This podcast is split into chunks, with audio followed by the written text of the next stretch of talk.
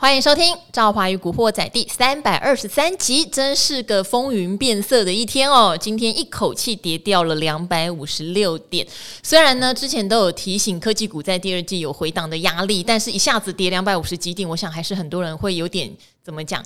嗯、看到手上股票跌，总是心情不会太好吼。那再加上之前我们有一些经验值哦，其实今年的股市很强韧的。例如说前一阵子细谷银行的事件，台股其实也有跌到一万五千二，对不对？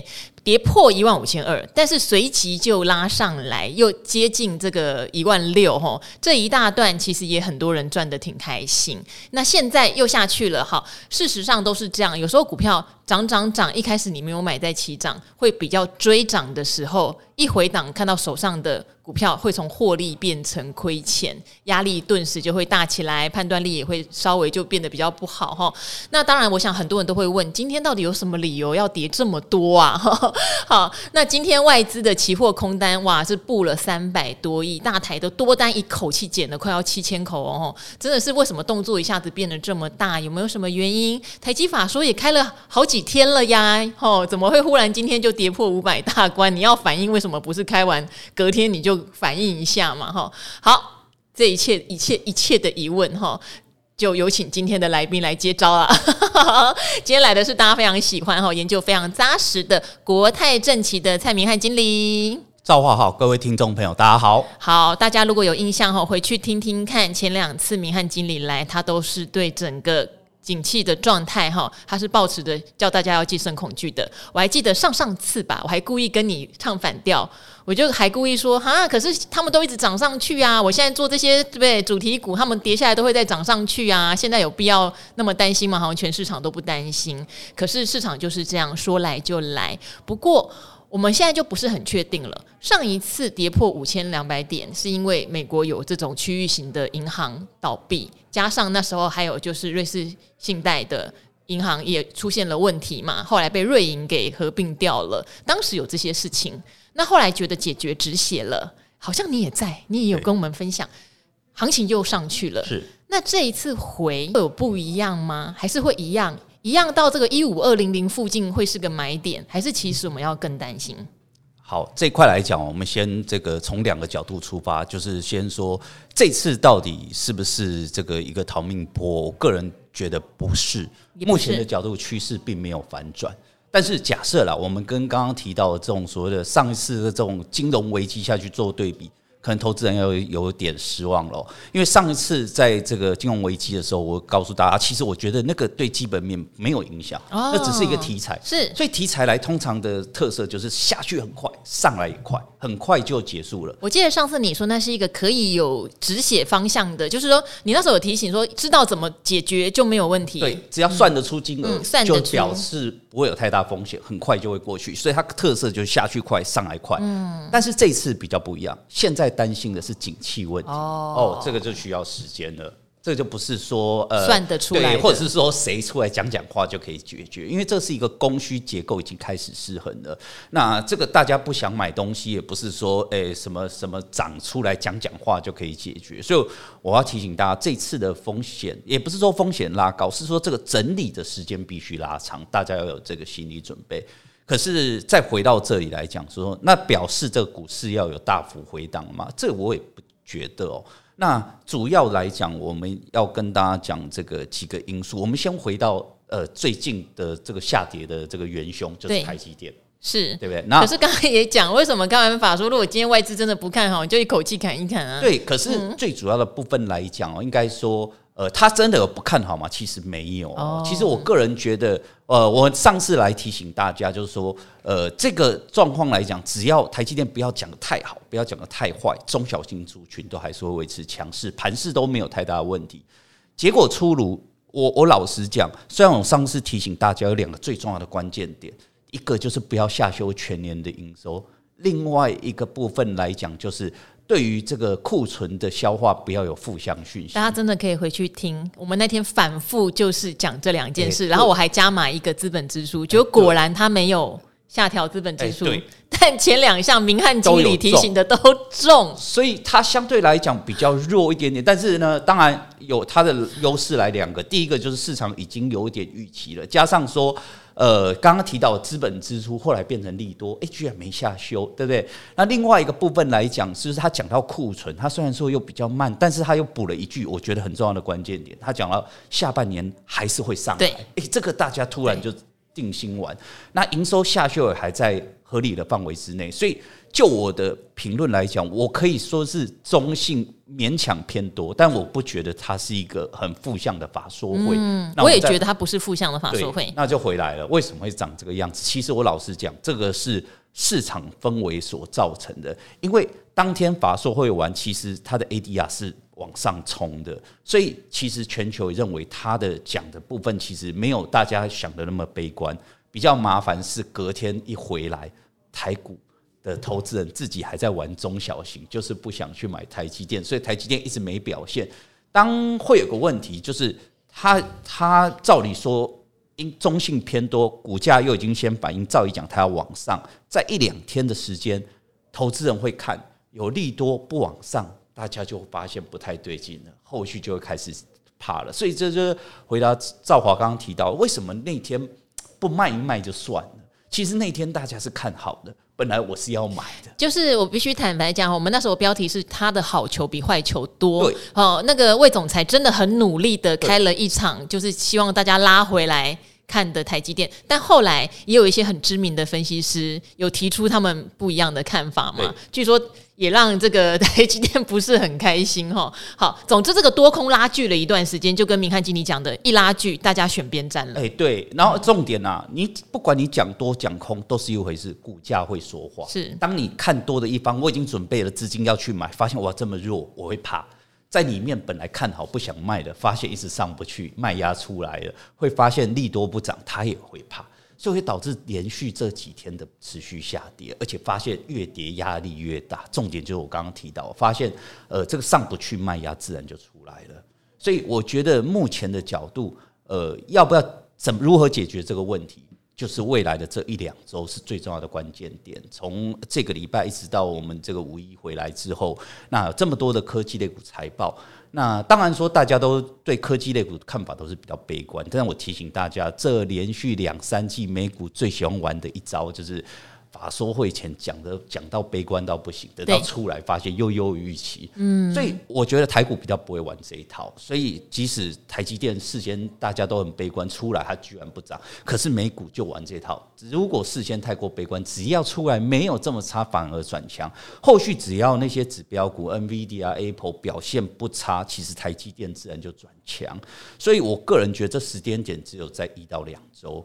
那所以我觉得在这里，呃，我个人就这个目前的股价走势，我觉得要分两个层次提醒大家，因为毕竟今天带量黑 K 棒跌破季线，短线技术面绝对是弱势，所以你绝对不用期望未来一两天有 V 型反转是不可能的。那如果你问我说，你现在有很多的股票在今天杀破，你也紧张。你要做这个所谓减码动作，我就会告诉你，呃，短线技术面虽然很弱，可是呢，无论从刚刚提到的一两周，未来就有很重要的关键点，还有一个很重要的，呃，大家投资人常常都在看台股的技术面，可是我我比较喜欢从全球的角度看，是你会发现目前美股除了背半之外，大家不是在看季线破了没，大家是在看月线碰到了没，其实大家都还在月季线上很高的位置。台股呢持续下跌，在这里自己跌破重要均线，我会建议大家，即使你要看，也不要在这边看。你可以未来一两天之后，等到这个财报出来，再决定后续的关键。可能有些人会说。为什么这么乐观？我我只要告诉大家，前一段时间大涨，台股只有台股最强，全球都不涨的时候，我也要告诉大家，你要小心，怪怪的，脱钩。我从来不相信有那个台股可以独自不断往上走的，所以我那个时候就会叫大家稍微踩刹车，你要买也不用急着买。一样的问题，现在只有台股独自破线的时候，你不要在这里做砍杀的动作，而且就即将有比较重要的关键点，我们可以等待这个陆续。我刚刚提到的 NVIDIA。AMD 跟 Apple 这三档跟台股关联度比较重要的股票，可能都要等待等于是说下周才会比较。对他们要等到五月喽，哈。那这周的话是像 Google、微软、Amazon 哈，会有一些法说，大家也可以听一下。这些来讲会有一点点的指标用力，可是跟台股的关联度相对还有 Intel 对对对，但是苹果跟 NVIDIA 就 NVIDIA 对对 AMD 这些跟台积电都有比较直接正相关。那这些可能，但是。那个也是下礼拜，就是很短暂的一个时间点，嗯、所以我可以预期啦，就是短线来讲，指数相对弱势，但是未来几天绝对不会像今天这种杀法，是就是相对来讲，剩下一两天的断头卖压结束之后，可能稍微反弹就进入整理，后续就要等待这些财报出炉，多或空，那等待出炉之后，台股才会有比较明确的方向。好，不过今年以来有一些题材类股有分啦，哈，有的是科技相关的，例如 AI 概念，哈，有的就比较是非。非电族群，例如像军工概念，或者是像生技族群。其实今天来说，军工概念相对强，然后生技类也有很多人觉得今年是比较不受到所谓景气影响的。它可能跌下来的话，反而可以去精算一下它的本益比或 EPS 有没有到达大家心目中一个理想的状态。这样子，好，我不晓得明翰经理怎么看，因为我们还是要等苹果、MD 跟 NVIDIA 的开开讲，对不对？因为 NVIDIA 的黄仁勋很会讲。谁知道他会不会继续告诉你，那 AI 就涨起来？但是如果现阶段刚刚讲不要趁这么急杀的时候看，但是如果手上的股票有没有机会检视一下，说有哪一些族群比较适合有看到便宜价的时候介入？有一些也许是反弹起来，我可能适度要调整的。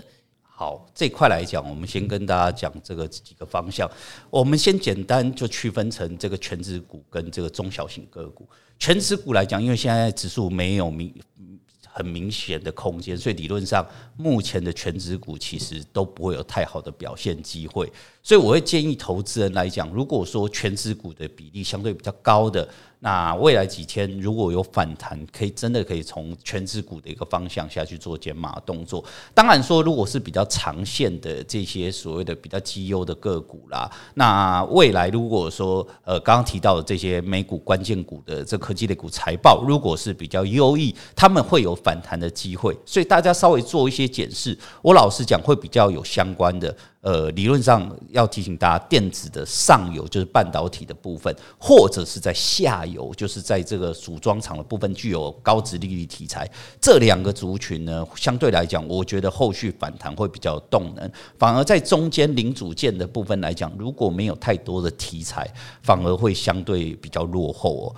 那另外讲到中小型族群，应该是这一段时间投资人比较爱的族群哦，因为一直以来都相对强势。当然，今天除了刚刚提到的这个军工之外，也有很多前一段时间非常强势的个股，今天是被这个所谓的呃追杀的对象。那毕竟涨多了嘛，所以一定会出现比较大的一个跌升。那投资人在这里一定会问说，那在这里是不是相对来讲还可不可以继续报？我个人就回到我们上次来的时候说的，呃。我就持续重申说，中小型个股还能不能报，就是看台积电的法说。如果台积电讲得太好，那这个理论上资金会大型，你中小型就不用玩；如果讲得太烂，那这个整个指数就往下冲，大家一起挂，而且中小型会补跌，所以不要讲得太烂。不要讲太好，其实中小型都有机会。就这次来讲，应该大家就很明显，没有人认为它非常好，特别烂。所以我觉得中性目前资金还是会持续在中小型族群，我觉得没有太大疑虑。那有些投资人会说，诶，今今天或者说这几天开始有。呃，手上持有的个股呢，前一段都时间很强，这段时间这就在这两天杀得很重。那我也要老实告诉大家，这种出来混该还总是要还。你前一段时间应该说这两天不开心，就是代表前一段时间你一定很开心，就是因为涨多了，所以我觉得拉回是正常的。那我个人觉得未来应该说，我们回到刚刚提到，在这个美股的重量级的科技类股财报还没先排之前，在这几天只要一直稳，还是这些老。面孔会率先转强，所以如果你买的就是前一段时间强势，即使这几天相对压力比较大，稍微忍耐一下，只要指数一直稳，还是这些题材。我老实讲，在这么短线的时间内来讲，生不出新的东西，所以这些拉回的个股很快是重点。我要提醒投资人说，看一下它的个股的量能哦，因为。你上去的时候有量，到了尾端的情况下，它量慢慢缩减之后，它开始下杀就出量。你只要看到下跌的量能，只要看到呃，看比起前两天明显缩减的情况下，很快这个个股就会见到底部了。好。哎，量缩是一个很好的指标哈，我觉得大家也可以观察一下。假我们就不预设啦，例如说你预设是不是跌到一万五千一或是一万五，甚至我刚才看到有人比较悲观，说会不会来一万四千五？先不预设，但是如果跌下去两三天量都呈现缩，然后没有再大跌，它可能就是一个相对的指标哈。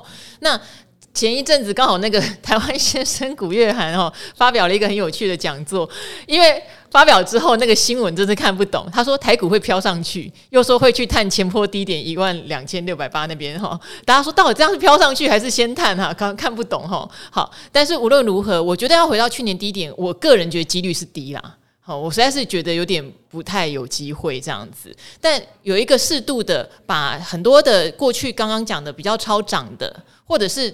告诉你，因为我觉得下半年很好，下半年很好，那你不涨完了？好、哦，那这些股票它可能做一个合理的修正，休息后再上，还是一个比较健康的状态啦。那本来到了四五月哈，也有很多大户会趁势卖股，本来就是一个按惯例很容易出现的状况嘛。那当然也有记者会私下讲说，哎，那大户都已经几百亿身家了，还要卖股那个、哦？套税那个破缴税怎么可能？可是有时候他就是一个大户，他觉得不管是缴税也好，或是他觉得他也许他就不领股息哦，他会有一些操作的方法，都刚好会发生在最近，所以他会集一个压力锅于同时的一个季节。哦，那这个季节的话，我觉得就是跌下来。刚刚明翰经理讲得很清楚，其实今年可能梗就这些，看看下半年有没有新梗。但上半年这些梗呢，轮流完，然后又休息之后，其实还是蛮有机会再往上的中小型股。是这一块来讲，我们先讲到这个这古月涵这个 他提到的这个论点，是因为大家就在这几天都拼命问说，觉得有没有可能去回撤？虽然标题它明明看起来不是那么的负向，但是所有人都一直去去焦点放在那个会去回测去年低点这个问题。那我就要不断的重申，这个这个投资人一听到的时候，可能都有点恐慌啊。如果距离去年低点还有这么大段的距离，我要告诉大家哦，只要有个关键点，每一次想到这个问题的时候，要心里先想回到一个问题，就是你不要用现在的状况去看股市的走势。其实股市我们不断重申，它会领导一到两季的一个时间点。那我我常常会讲，我会问投资人，有些人会说现在的经济状况很差，我只会回问他，去年的一月到十月股市一直下跌，你可不可以告诉我到底在跌什么？其实去年的获利是持续创高，股市能够跌十个月，就在跌今年上半年的这个衰退，是是，这个其实都是事先的一个反应。那有没有可能再回撤低点？有。除非出现一个之前不知道的新利空。好，我们所谓的黑天鹅都不是我们刚刚预测的，对，都不是哦，因为黑天鹅就是你预测不到的。对，对就是我们刚刚提到，除非出现新利空，就是黑天鹅，而且这个这个炸弹的力道一定要比去年的这个力道要大，那才有机会这个所谓的出现回撤底部，就如同像上一次的这个所谓的金融危机。假设真的是滚雪球，那就有可能会导致回撤。可是上次我有信心的原因，是因为抓到几个关键点。但是如果是像上一次那个无出现那个呃金额无法估算，那就会回撤去年底点。所以我觉得这个部分来讲，可能大家要稍微做一些理清。那至于刚刚提到，就是说那这样的情况下，到底会跌到哪里？我常常呃，这样老我们的老师讲一句实在话了，我们呃通常法人看的是两个。焦点第一个部分来讲，我们看的是一个方向，就是到底是往上或往下。我们这个我们不连这个都看不懂，我们就没办法跟这个投资人说，我们方向这是可以确定的。理论上，另外一个我们通常不会去讲空间，我们比较会讲的是时间。因为空间隐含着市场的氛围啦，市场的心态啦，有时候会超涨超跌，所以我们是不可能有办法预测那个正确的位置。但是我刚刚提到的时间点，我没有办法预测，未来这一两周就是很重要的关键点，所以我会说这一两周来讲可能会维持一个比较观望震荡。但是如果后续只要看到那个三四档比较重量级的科技股，如果是正向，那就代表这风暴结束。要反映的就是这个第三季的旺季。嗯，如果出来结果是很保守的，那这代表今年的这个第三季旺季可能这个呃阴影会持续扩大，股市就会往下。我老实讲，今年哦，今年一整年投资只有两个时间点是重点。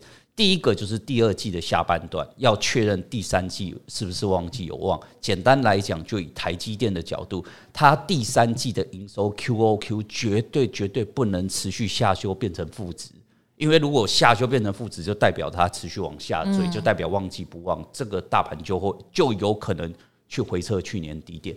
另外一个重点就是第四季的下半季的时间点要去确认明年的获利还在会比今年好。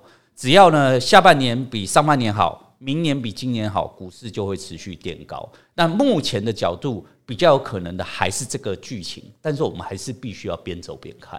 好，为什么今年哈？说实话，我们都要等这些法说大佬来说哈，因为今年太多诡谲。莫测的变化了。目前大佬们也都是只有讲上半年落底，下半年可能会回来。可是有没有回来呢？现在已经也有一些分歧了哈。像刚刚讲，有些 LED 的大老板就觉得下半年没有什么回来。但是以台积电魏总裁的说法是还是会回来。因此我们都是得等他们看到了，因为他们手上有订单，他们有跟客户最密切的联系，他们讲我们才会比较清楚哈。我们都没有办法未卜先知。所以刚刚为什么明翰经理特别讲目前？剧情还是希望第三季有回温，对不对？不能有季减的状况。第四季看明年，明年有更回温的现象。剧本如果往这儿走。那我们就会放心很多。剧本不是往这儿走，我们可能就要再注意，今年会是一个很颠簸的年哈。好，那今天非常谢谢明翰经理哦，希望在这个大跌两百五十六点的时候，大家一样哈，如果有做策略的，然后知道自己的进出原则的，我想也许也不会太慌乱，反而会张大眼睛看一下有没有之前觉得上去了贵了，哎呀，好可惜哦。那等着它下来，知道它下半年还有一些题材可以发酵的股票可以捡，对不对？好，大家还是。要记得一件事情哦，自己要清楚自己投资是为什么，适合什么，进出的逻辑在哪里哟。哈，好，这个是一直交代大家的。那等一下呢，还会有一位特别来宾哈。我们之前有跟大家募集了好多好多的问题，是什么呢？就是这个国税局的中区的局长哈，楼局长。要来帮大家解释一些税务的问题。刚刚我还跟明翰经理讲，诶，今年手机报税还可以抽奖，我们两个还讨论了一会儿，三重抽奖哦，有现金奖，有电子礼券哦，五百块的礼券一张，然后两百块的礼券还可以再抽一次，还蛮有趣的哦。所以等一下的节目哈，也不要错过。那大家收拾一下心情，因为缴税总是会让人家觉得有点心痛了哈。好，那我们很谢谢明翰经理，我们也欢迎这个楼局长来我们的少华与古惑仔。好。接下来哈，来了一位非常特别的来宾哦，我还记得前两天权证小哥来录音的时候说，哇，你连国税局的局长你都约得到，也太厉害了哈！他应该有很多税务问题想问哦。好，接下来呢是非常特别的财政部的中区国税局的局长楼美忠楼局长，欢迎你。谢谢赵华好，还有各位听众朋友，大家好。好，因为五月就是我们的报税季。那现在有很多的，你知道吗？连那种大公司的老板啊，赵华觉得他超有钱的，他都说他要卖股票来报税。好，有税报是幸福的，是的，对，因为有税报代表我们有收入嘛。对，好，只是大家在把税缴出去的时候，难免都觉得有点心痛。好，其实国税局做了很多努力哦。我之前在《古惑仔》预告的时候都开玩笑说，我觉得税务人员很辛苦，又常常被拿来开玩笑，觉得国家纳税哈，好像大家都被吸血一样哈。可是事实上，纳税本来就是我们的义务嘛。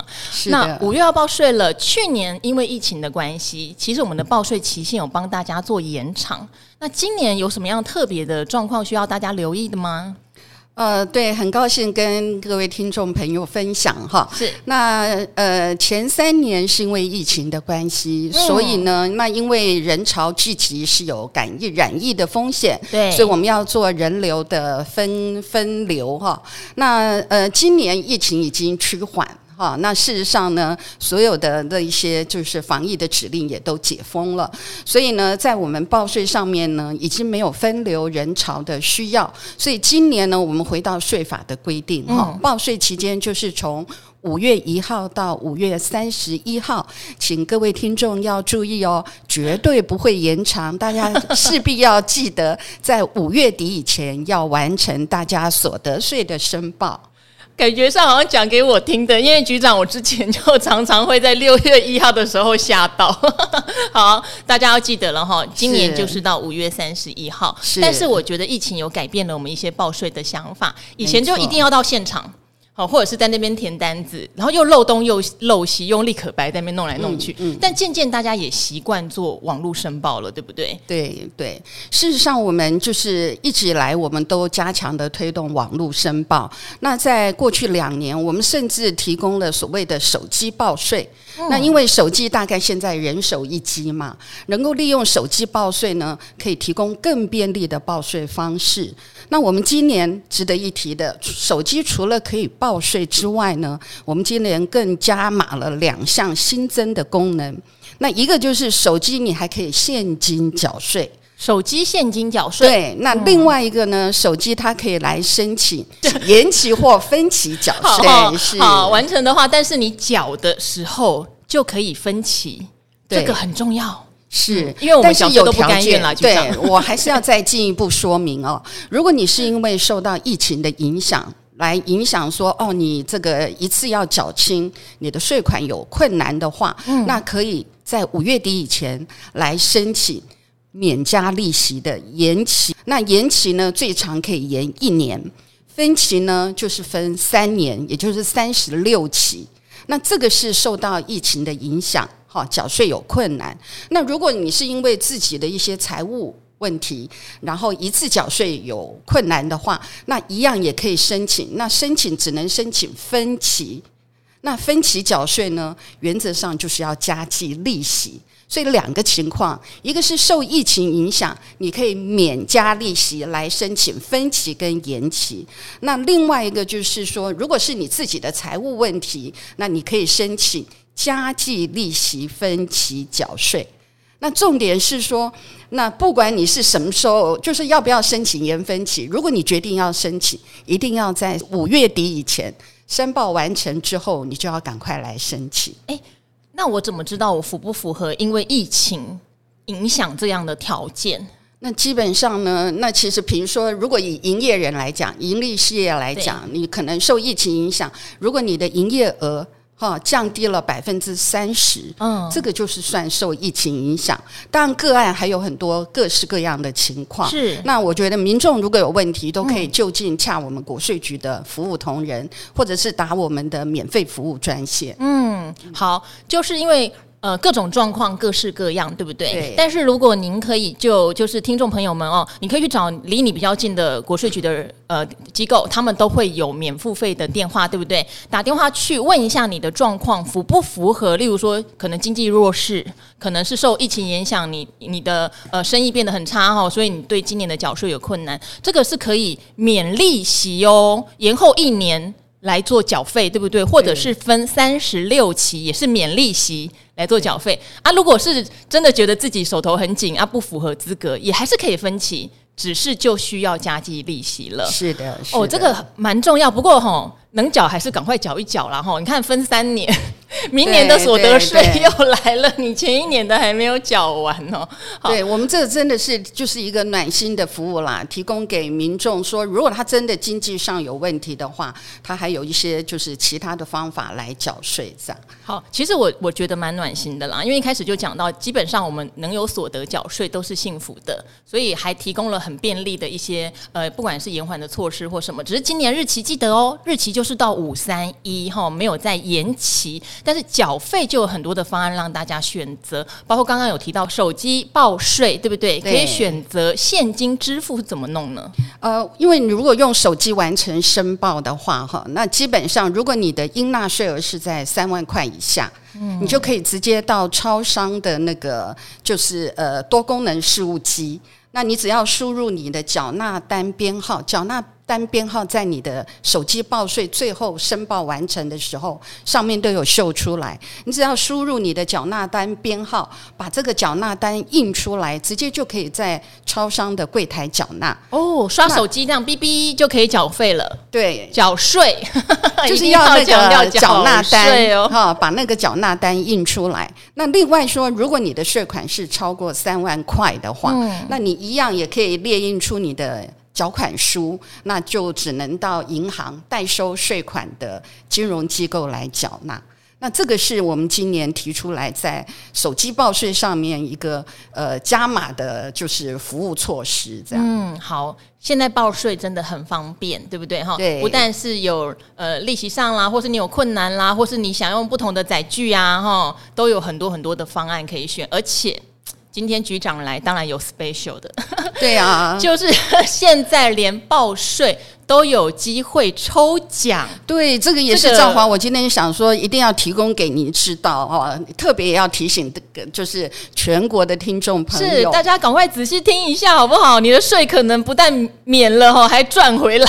对，我们今年啊，有特别哈，我们五个国税局呢，首度的联合来推出在家 e 报税好礼大放送的多重抽奖活动。嗯，对，那当然是有条件哦，哈。什么条件？因为我们鼓励哈纳税人利用网络或者是手机报税。好，所以只要呢你是采用手机报税，或者是你在国税局以外的处所采网络报税。然后呢，或者是你是适用税额试算通知，哈，你有收到税额试算通知书，那你是利用线上来确认，或者是语音确认的这些纳税义务人。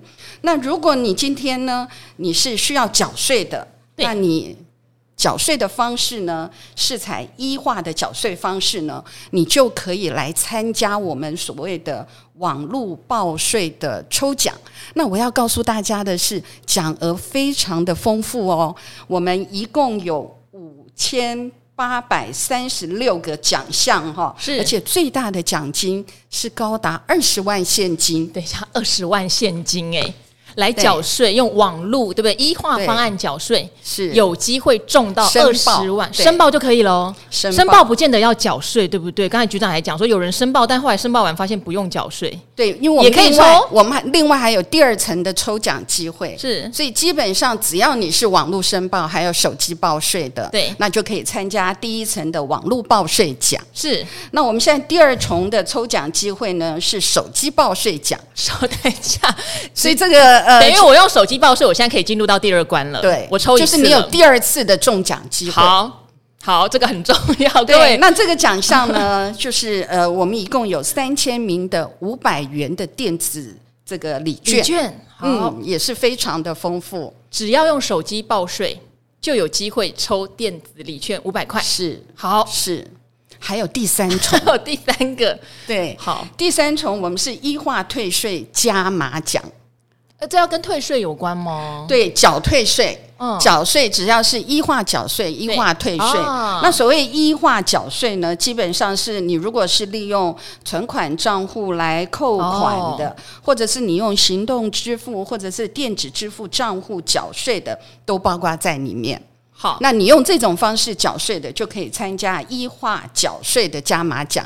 当然，如果你今天是属于应有应退税款的申报案件，嗯，那你只要是采用这种一化的退税方式，比如说基本上就是你设定金融账户来办理直播退税的这些纳税人，这些案件，他都可以再参加第三重的一化。缴退税的加码奖，所以刚刚讲的就一共有三重的中奖机会。那这个奖项呢是两百块的电子礼券，那奖额一共有就是奖一共有三千名的奖项。对啊，如果我第一关就中奖了，后面两关会有不中奖的问题吗？没有，所以我有机会先中了二十万，我再中了五百元礼券，再中了两百元礼券。如果这个特别 lucky 的人，三个奖项他通通可以带回去。我觉得这个真的很特别哦，各位听众真的要记起来了哈。除了刚刚一开始就提到的，我们一直强调，因为今年没有延长缴税期限哈，五月三十一号以前请完成您的申报。但是缴费的部分，刚刚局长已经讲了，哇，有很多让你可以分期的方式或者延迟的方式，有加计利息的，不加计利息的，最后抽大奖。其实听得出来，就是希望大家尽量利用手机报税、网络报税，或者是说用网络的方式来付这个税款或领退税的税款。就有机会抽到三重的奖金，这样子。是因为我们除了就我们推动这个，不管是呃网络报税、缴税或退税，这个无非也是呃响应我们节能减碳的政策哦，哦。那希望能够减少纸张的运用，哈、哦，那为这个节能减碳尽一份心力。对，好，所以为什么大家知道我们做股市投资会在讲碳权交易概念股？好，因为这也是做好事，对吗？啊，今天。股市跌比较多了哈，所以大家如果觉得手头有紧的，这个报税方案要听清楚哈，奖金抽奖也要听清楚。那之前有跟那个古惑仔的网友们哈，呃，有征询说，如果在报税上面有问题的，也可以趁今天很难得局长来亲自帮大家服务哦。那局长有选了一些题目哦，我们也在这边哈请教楼局长。这边有一位呢，他就说：“小弟、啊，我有时候会捐款给一些公益团体。”做好事哈，他说，尤其是股市有赚钱的时候，希望你今天还是有赚钱哈。他说，请问哦，捐款的收据拿来抵税可以吗？哈，虽然金额不大，虽然三百到一千左右。他说，但是以往在报税的时候拿捐款收据抵税，系统直接试算的，好像还是比我自己算的税金多。他有这样的疑问，他说，是不是没有办法透过系统帮我试算出最优惠的方案呢？然后他说，因为他才刚缴税不到三年，他有点搞不太清楚为什么会这样。好，我想我非常谢谢网友的提问哈。那呃，这个还是要稍微从头开始讲哦，因为我们在申报的时候，这个就是所谓扣除额。扣除额有两种方式，那一种是标准扣除额，那另外一种就是列举扣除额。它这个两个只能民众只能选择一种。来申报，那基本上呢，我们系统都会帮他算最有利的方式。那我这里要讲的是，刚刚讲的列举扣除额里面呢，有六项可以列举的。那捐赠就是其中之一，嗯，哦，那另外这标准扣除额呢，每年我们都会随着物价指数，如果它超过百分之三的话，就会做调整。所以一百一十年度的这个所得税的申报，也就是我们在五月份要申报一百一十一年度所得税的时候呢，这个标准扣除额单身的是。十二万四千，那如果是有配偶合并申报的，是二十四万八千。所以通常就是在我们系统上啊，如果它的列举的项目里面加总没有超过这个标准扣除额，刚讲到的十二万四，或者是二十四万八有配偶的，如果没有超过这个金额的话，系统就会选择最有利纳税人的方式。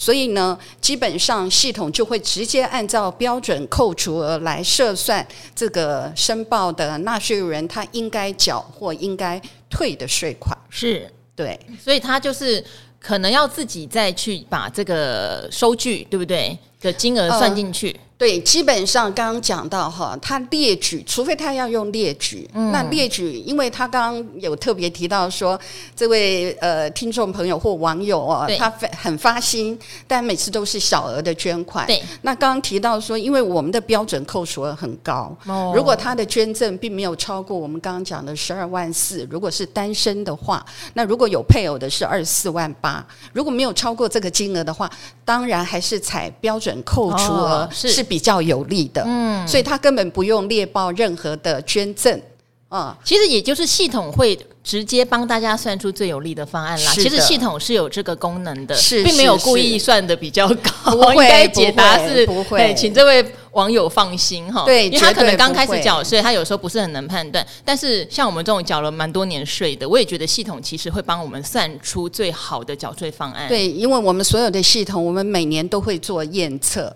哦，那我们都会发动所有，就是我们相关的同仁，把所有系统哈，就是他计算的这一点，大家是都可以放心，绝对是正确，而且是最有利纳税义务人。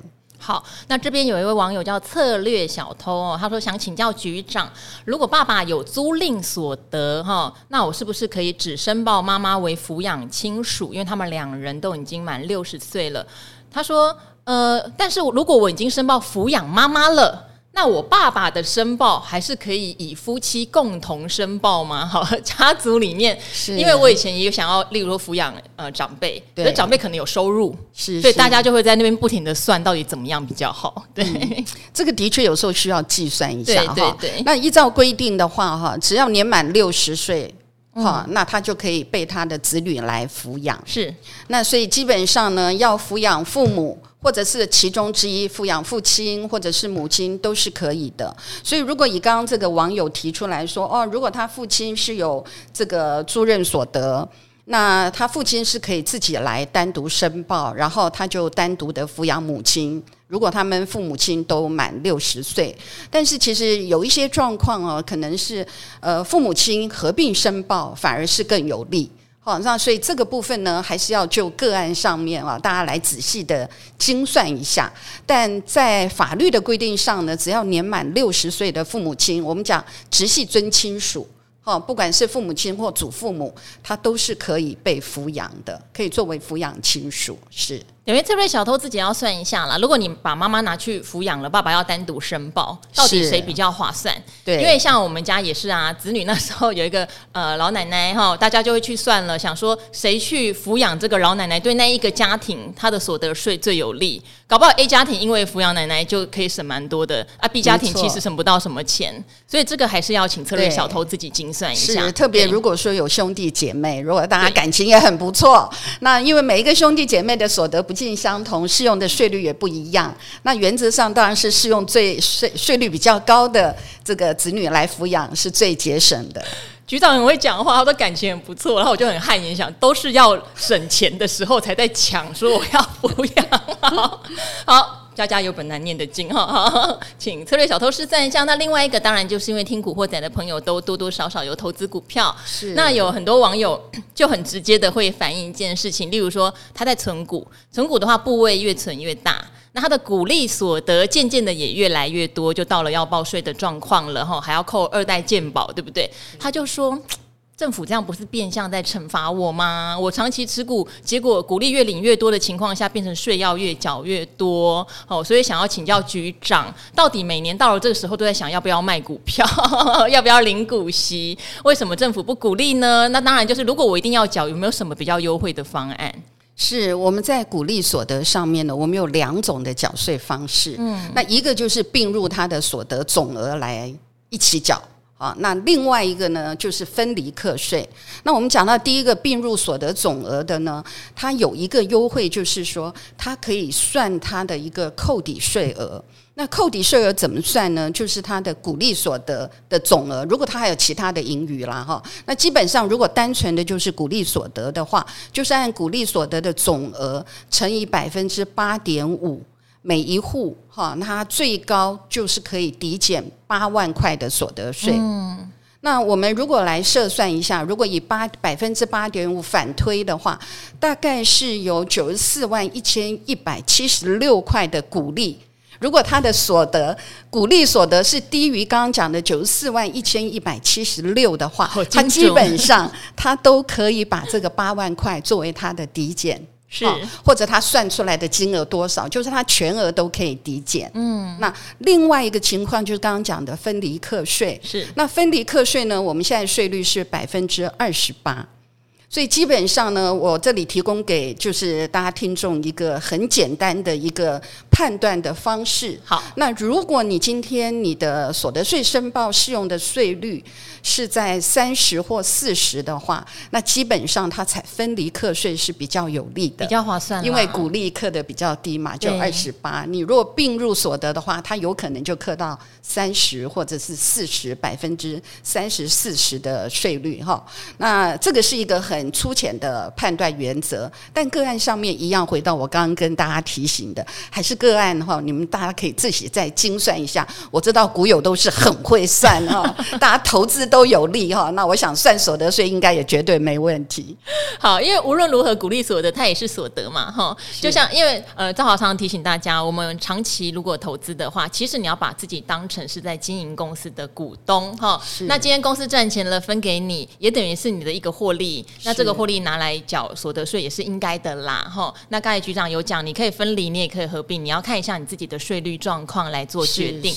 那基本上，如果你没有领到九十四万以上，应该就不用太担心，对不对？要九十四，刚才那个数字还背不起来。应该是说九十四万以下的人，他的呃扣抵就可以全额抵减掉百分之八十五，他呃八点五，他都可以全额抵减掉。对，那当然有一个限额啦，最高就是八万块。是对，好，所以各位股友们还是存股啦，没有关系啦，哈，缴一点税给国家。是是是，国家有会在做资本支出，你看哦，我们才会有所谓的储能概念股和减碳概念股，好不好？对，政府需要财政收入。最后我自己哈帮所有网友问最后一个问题，是因为我以前有这样的疑问，但我觉得这两年已经没有这个疑问了。就是很多人说，每次我遇到政府就跟我说要补税。好哦，那你当初就知道我要缴多少税，为什么不直接就印我要缴多少税，叫我去缴就好了？为什么还要搞到补税？对，呃，其实我们现在就是，当然依照法律的规定，就是所有的民众纳税人有所得就要申报缴税嘛，哈。那除非他是就是一定金额以下。那现在问题是哈，刚刚也很多，就是刚刚网友也有问到说，哎，那到底我的抚养亲属要谁申报比较有利呀？啊？或者是说，哎，刚刚也有提到说，如果我们今天有一些，比如说刚刚讲的鼓励所得出来的那个抵缴税额，它其实比它的应纳税额要多的话，其实是可以退税的哦。那你到底要退到哪一个账户呢？哦，那还有就是说，呃，还有一些民众他可能有一些所得，其实不见得是我们有百分之百掌握的。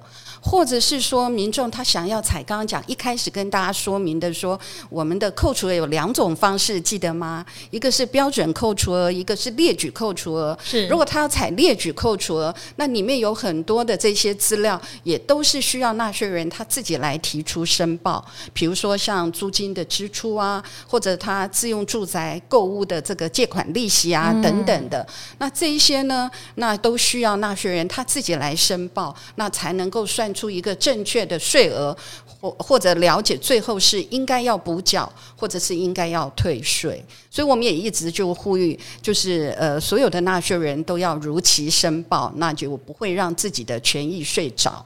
对，那我们其实已经提供了所有。便利的管道，刚刚有提到说，我们用手机可以报税，网络可以报税，哈，那都非常的方便。缴税的管道也很方便，有好多种、数十种的缴税管道，所以也很希望听众朋友能够呃多多使用我们的网络报税。可以再提醒一下下，因为我们有一个就是呃，除了免费服务电话，那事实上我们有国税小帮小帮手的智能客服服务，所以也很希望大家如果有任何的报税的问题。都可以直接上网去查询，那我们就可以呃方便大家能够了解相关的报税疑问哈。那我们呃各国税局，包括我们中区国税局，也有税务一级棒的粉丝专业，那有最新的税务资讯，那也有各式各样的报税方式，那也可以教导大家。呃，那希望大家能够多加利用。好，国税局的免费服务电话是零八零零零零零三二一哦。然后呢，各地区国税局的官网哦，有一个叫做“国税小帮手”的智慧客服哈、哦。所以大家的话一样。要不就打免费电话，要不你就动动手指头上网去查一下哈。今天讲的内容，其实你在上面都可以得到答案，也可以打电话去请教。像刚刚讲的，你符不符合资格，我们可能没有办法在空中直接告诉你，还是要您亲自去问哦。好，中区国税局。税务一级棒，好不好？也有粉丝专业哈，全面一化中。好，那今天非常高兴哈，能够请到这个罗美中局长来哦，很特别的来宾。那大家如果真的还有问题，好不好？真的觉得听完这一集突然生出新的很重要的问题，还是可以留言给我们，我想办法帮你骚扰楼局长，绝对没问题。好，然后在之后的古惑仔再帮大家回答。好，那今天非常谢谢局长哦，我们也跟古惑仔的听众朋友们说拜拜喽。好，各位听众，大家再见，拜拜。谢谢赵华，谢谢，谢谢局长，谢谢。